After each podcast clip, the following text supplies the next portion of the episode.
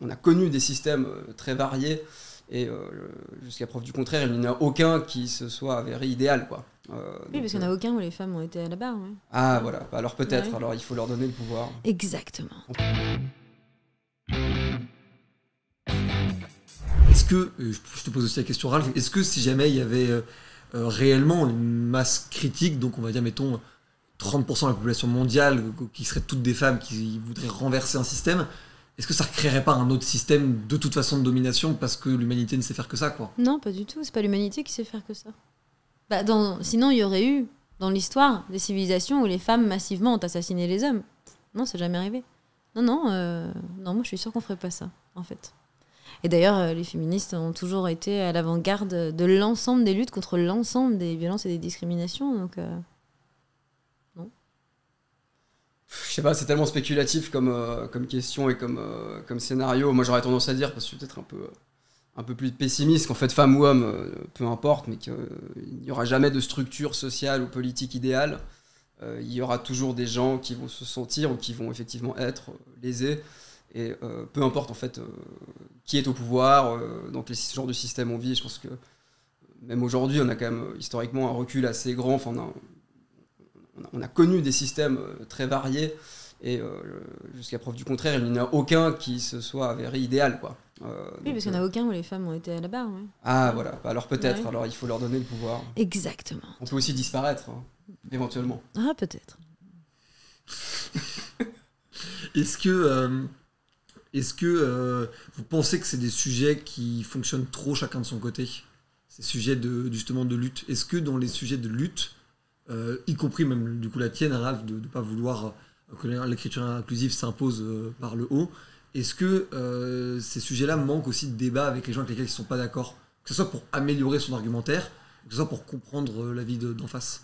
En fait, quand on est féministe, on passe notre temps à rencontrer des gens qui ne sont pas d'accord avec le projet. Hein. On, passe des, on passe notre temps à rencontrer des personnes qui sont pour que l'oppression, les violences et les discriminations perdurent. Donc, notre vie est un interminable débat avec le parti d'en face. Donc je ne comprends pas la question. on passe bah, notre temps à se battre. Euh, c'est ça la réponse en tout cas à la question. Bah, après, à, part les moments où on arrive à juste euh, se reposer une soirée entre nous, euh, si, sinon on est en permanence en bataille. Donc,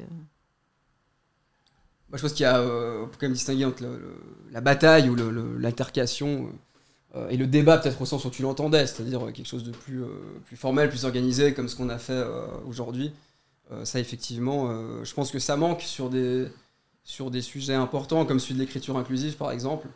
Euh, moi, à titre personnel, je, je trouve qu'à l'université, où c'est un sujet, c'est peut-être même le milieu où le sujet est le plus, le plus en vogue, en fait, il s'est imposé d'une certaine manière sans justement l'organisation d'aucun débat.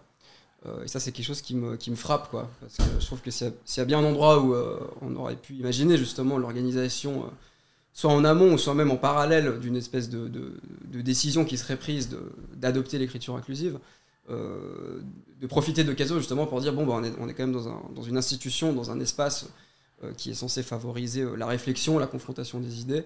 ça aurait été l'occasion justement de le faire. Et je pense que là, effectivement, il y a une forme de, je sais pas, de réticence, de frilosité, de peur peut-être aussi, d'aborder des sujets qui sont. Enfin, même l'écriture inclusive est considérée comme un sujet polémique, quoi. Euh, donc, euh, alors que pourtant, enfin, c'est un sujet qui est très important, en tout cas pour moi, euh, mais je pense pas que ce soit un sujet sur lequel ce soit si difficile d'exprimer son opinion puis de, débattre avec quelqu'un. ça m'a pas, je trouve pas que ce soit un sujet non plus scabreux, quoi. Ou avec quelqu'une.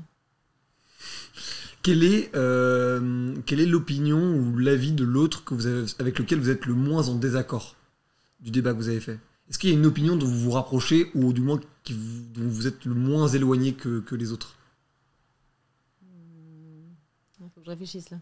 Le, temps que Tiffany réfléchisse, moi c'est vraiment sur la question de la féminisation des noms de métiers, dont on n'a pas beaucoup parlé, mais dont euh, Tiffany a parlé un petit peu, euh, qui est une question en fait de lexique, et euh, avec laquelle je suis tout à fait d'accord. D'ailleurs, beaucoup de linguistes qui sont contre l'écriture inclusive enfin tous en fait, j'en ai lu aucun qui s'oppose à la féminisation des noms de métiers. Donc ça, c'est un des versants du projet global de l'écriture inclusive. Euh, avec lequel je n'ai aucun problème et avec lequel, enfin, en fait, qui, est tout à fait normal. C'est normal que euh, la langue, que les dictionnaires entérine ce qui s'impose dans l'usage. Donc, euh, sitôt qu'il y a une réalité euh, qui se fait jour, eh bien, il n'y a aucune raison de, lui refuser une, euh, forme, en fait. Donc, euh, voilà. Ah, pourquoi ça a été compliqué de m'appeler autrice Ah non, parce que moi, je préfère, à titre personnel, auteur avec un E. Mais c'est pas à vous de choisir d'une part, et d'autre part, sur le plan à la fois historique et de l'usage, ben, ça tient pas. Alors ça, je suis pas tout à fait sûr. J'ai plus le... surtout, moi je pense que c'est un petit peu par mauvaise foi, parce que précisément ça s'entend pas. euh, en fait. Alors qu'autrice. euh, Mais, vous Mais en fait, le vous déterminant, mais le, une déter- le dé- acteur. le déterminant, de toute façon, il règle la question. Si je dis une auteur, on Non, comprend mais- bien que je parle d'une femme. Il n'y a pas besoin d'une- deuxième Mais forme morphologique qui est. Enfin, en fait, vous qui voulez a quoi vous- toujours existé. Mais vous voulez qu'on mette Bah, des à ce E moment-là, dites que je suis une acteur, alors à ce moment-là. C'est- la, même euh, Non, mais construction. là, vous hein. me faites vraiment un mauvais procès. J'ai dit Un acteur, une auteur, actrice. Dans mon esprit, il y avait un Une- E à la fin de Bah, auteur. Je vous informe. Et c'est une forme voilà, qui existe. Je vous apporte du existe. savoir. Non, cette forme-là, elle a juste été là comme compromis parce que ça s'entend pas à l'oral. Si on dit une actrice, on dit une autrice. Enfin, c'est la logique absolue et en plus historiquement. Moi, j'ai lu d'autres, une autre explication. ça, Mais mais- autrice, euh, voilà, Rabelais parle d'autrice. Je veux dire, enfin, stop. Aucune raison de dire auteur. Ou alors dites acteur, coiffeur. euh, Enfin, voilà. Et à ce moment-là, nier carrément notre existence. Mais euh, c'est absurde. Donc non, bah, j'y arrive pas à trouver. Je, cherche. Hein, je- bonne foi. Je, je- j'y arrive pas. Euh, quel crédit vous accordez, je sors un petit peu du débat, mais quel crédit vous accordez aux, nouvelles utilisations de la langue les plus créatives comme les plus euh, peut-être trahissantes, on va dire, que ce soit le rap, les séries, le jargon entrepreneurial, dans lequel en tout cas nous on, est, on est parfois pas mal bercé de ça. Quel crédit vous accordez à ces nouvelles utilisations de la langue? Est-ce qu'il doit être total partout? Est-ce que c'est du cas par cas? Je je comprends pas bien la question. Quel non crédit? C'est-à-dire, est-ce qu'on les tient en- Est-ce que, Ah, que je les d'accord avec un truc La question n'était pas claire. Ah J'ai eu je suis, je suis fier d'avoir euh, remporté cette adhésion-là. Euh, En gros, quel Est-ce crédit qu'on est-ce qu'on l'apprécie ou est-ce qu'on le considère légitime Enfin, je- Ouais, c'est veut ça. dire quoi Quelle est, la- quelle est la légitimité de n'importe quelle forme de langue, même si elle fonctionne en, en silo fermé, c'est-à-dire en gros par milieu, quoi. Bah, elle a toute, en fait, la- le- les utilisations, ça rejoint un peu ce qu'on disait tout à l'heure, les utilisations euh, personnelles et à plus forte raison euh, esthétiques de la langue, elles ont toute la légitimité du monde. Ou- ou Pour le dire autrement, personne n'a la légitimité d'aller dire à un artiste, que ce soit un rappeur, un écrivain, euh, la manière dont tu parles n'est pas légitime. On peut la trouver laide, on peut trouver que c'est nul, on peut trouver que c'est mal fait, mais par contre, ça fait aucun sens de dire euh, t'as pas le droit de le faire. C'est ça la différence entre l'usage personnel, esthétique, créatif du langage et euh, la langue telle qu'elle existe pour tout le monde. Et là-dessus, il faut qu'on ait un socle commun, sinon on va plus s'entendre. Parce que si en fait vous avez euh, la féminine universelle, puis moi à ce moment-là j'invente ma propre langue à moi, et toi tu inventes la tienne, eh bien euh, l'idée même et l'objectif même de ce qu'est une langue va se va s'étioler en fait, va disparaître. Mais donc de nouveau c'est deux choses, euh, deux choses différentes. Pourtant, quand je joue à la féminine universelle dans mes salles, euh, la public, euh, femmes et hommes, me comprend absolument. hein. Oui, mais ils le consomment comme expérience esthétique. Ils le consomment pas comme euh, forme concurrente possible de la langue française.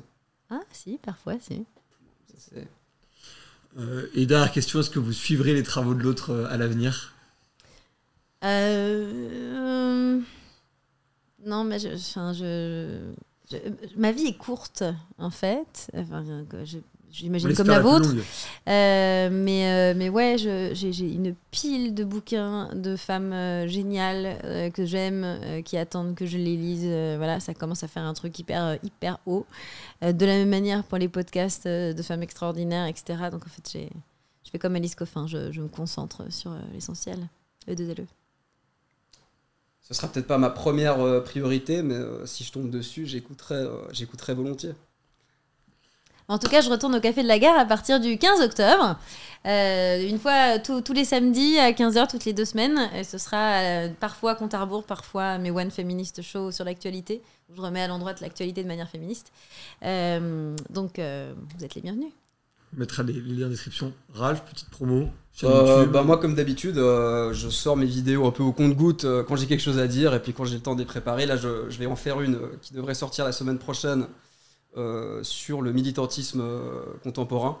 Donc voilà, ça va sortir la semaine prochaine. Et puis pour ceux qui me, qui me connaissaient pas, bah, je vous invite évidemment à aller regarder, regarder ma chaîne La Cartouche sur YouTube. Et moi, c'est Tiffany, T-Y-P-H-A-I-N-E, parce que sinon, on me dit qu'on me trouve jamais. Et, euh, et donc, pareil, n'hésitez pas à vous abonner et me suivre sur les réseaux sociaux. Les liens sont en description. Merci Yes. les amis. Cette émission du Crayon est maintenant terminée. Je compte sur vous pour vous abonner, pour liker la vidéo, pour nous donner aussi votre avis en commentaire. C'est très important de savoir ce que vous en pensez. N'hésitez pas à débattre, évidemment dans le respect. On se retrouve très bientôt pour de nouvelles vidéos. C'était Valorant. Ciao